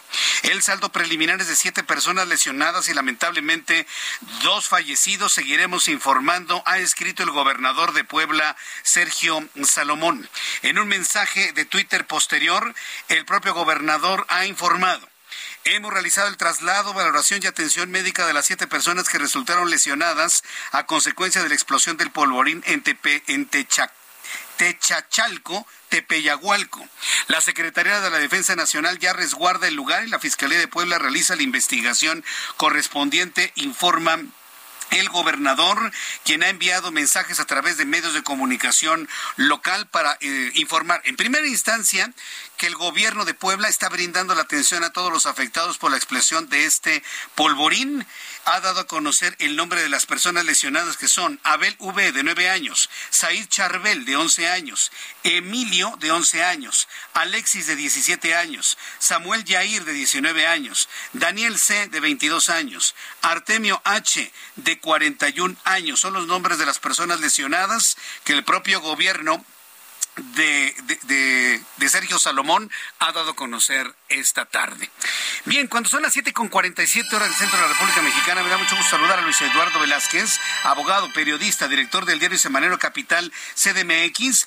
Y es que aquí en la Ciudad de México se inició la disputa por la jefatura de gobierno en 2024. ¿Quién será? ¿Alguien de Morena? O efectivamente los partidos de la oposición que ya se hicieron en 2021 de más de la mitad de la capital del país podrán colocar a su candidato a jefatura de gobierno. ¿Cómo lo ves, Luis Eduardo Velázquez? Gusto en saludarte. Buenas noches. Buenas noches, estimado Jesús Martín, saludarte a ti y a tu auditorio. Hoy es importante platicar sobre la contienda por la jefatura de gobierno de la Ciudad de México, que es altamente competitiva. Al igual que a nivel nacional, en la Ciudad de México, el presidente Andrés Manuel López Obrador ya dio a conocer algunos prospectos en los cuales él ve la capacidad de competir por la candidatura en 2024 para gobernar la capital del país desde el partido Morena. En esa lista se encuentra, por ejemplo, el secretario de gobierno Martí Batres, la alcaldesa de Iztapalapa, Clara Brugada, y la secretaria de Seguridad Ciudadana Federal, Rosa Isela Rodríguez, quien tiene una amplia trayectoria aquí en la Ciudad de México. Sin embargo, al interior del partido Morena hay otras figuras que también en los hechos han dejado ver su interés por participar en el proceso. Una de ellas, también del ámbito federal, es Ariadna Montiel, secretaria del Bienestar, quien mantiene desde el año pasado una intensa presencia en la capital del país. Y hay un perfil más que aunque aunque no ha alzado la mano para contender, goza de popularidad al interior del partido Morena y es el jefe de la policía, Omar García Harfuch, quien es bien visto por sus resultados en materia de seguridad. Ese es el abanico de posibilidades que están abiertas al interior de Morena hasta el momento, no obstante, lo más relevante para definir la candidatura de Morena en la jefatura de gobierno, que seguramente seguirá el mismo esquema de una encuesta, será esperar el resultado de la encuesta presidencial y a partir de ahí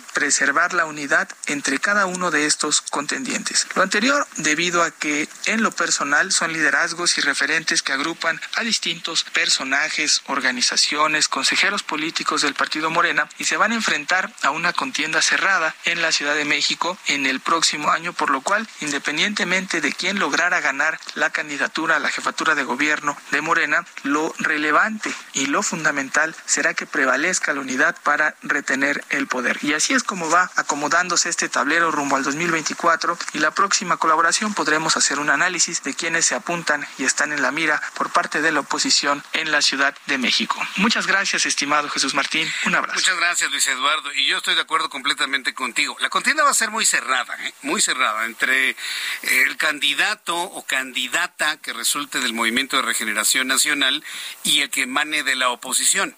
Pero los visibles, visibles, visibles, visibles, yo veo a Martí Batres por Morena, es, el natural. Martí Batres ha soñado con ser jefe de gobierno, uff, hace muchísimos años. si Martí Batres tiene un sueño, ándele de esos, es precisamente ser jefe de gobierno de la Ciudad de México. Y por el otro lado, fíjese que hay, hay más cuadros, ¿eh? Hay más cuadros, inclusive hasta el mismísimo Ricardo Monreal se maneja como candidato de la oposición para ser jefe de gobierno en la Ciudad de México. Eh, los dos más visibles, Santiago Taboada, alcalde en Benito Juárez, Xochil Gálvez, también eh, Claudia Ruiz Macié, también es un, es un perfil que se maneja como posible jefa de gobierno. Eh, Eh, Nora Arias. A ver, no olvidemos, no dejemos de estar observando a Nora Arias, la lideresa del Partido de la Revolución Democrática en la capital de la República.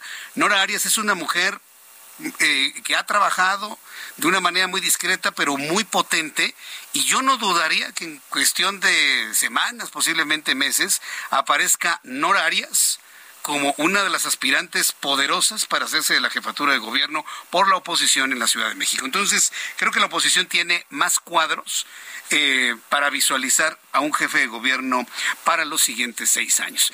Son las 7.52, 7.52 horas del centro de la República Mexicana. Informarle que ocho meses después de la desaparición y muerte de la señorita Devani Escobar Basaldúa, usted se acuerda todo el escándalo que se armó e inclusive la forma en la que reaccionaron tanto autoridades hasta los papás de Devani, lo cual sumió a este caso en por momentos ciertos niveles de incredulidad. Este miércoles se realiza la audiencia virtual de dos empleadas del Motel Nueva Castilla señaladas por falsedad de declaraciones a las autoridades de omisión. Se trata de la gerente del motel una recamarera de esa instalación ubicada en Escobedo, Nuevo León, donde se localizó el cuerpo de la joven al interior de una cisterna varios días después de la búsqueda, después de que no la habían encontrado ahí. Todos sabemos que después de la primera búsqueda alguien llegó, depositó el cuerpo ahí y ahora dijeron, ¡Ah! ya la encontramos. ¿Dónde? Pues donde habíamos buscado. ¿Quién les va a creer? Es un caso tan, tan maneado, tan meneado, que yo en lo personal no les creo nada a nadie. Mientras tanto, comisiones del Congreso de la Unión ratificaron a Carlos Joaquín González, ex gobernador de Quintana Roo, como embajador de México en Canadá. O sea, en otras pocas palabras, se sacó la lotería. Se va premiado, va a vivir en Ottawa, en un país del primer mundo, comiendo de lo mejor, bebiendo de lo mejor, viviendo de lo mejor, vistiendo de lo mejor, por los servicios otorgados, ¿no? A la cuarta transformación, pues claro, se va premiado. El exmandatario estatal obtuvo 11 votos a favor, 5 en contra. Mañana pasará al Pleno de la Comisión Permanente para su votación, pero a ver si Justin Trudeau lo acepta como, como representante de México en Canadá. No crea que ya está todo hecho. No, no, no, no, no. Todavía falta que Canadá esté de acuerdo en esa designación.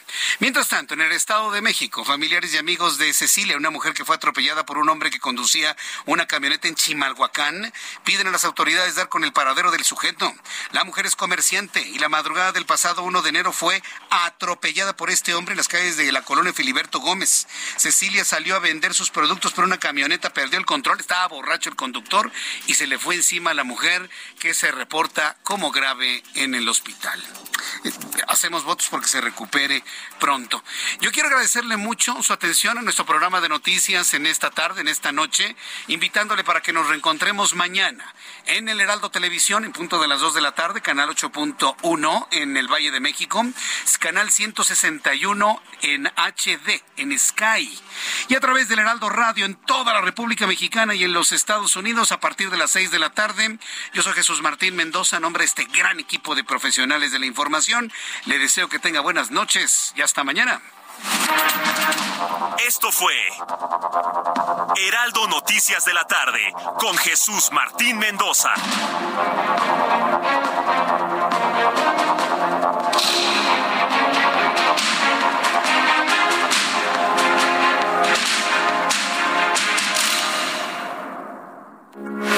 Heraldo Radio, con la H que sí suena y ahora también se escucha.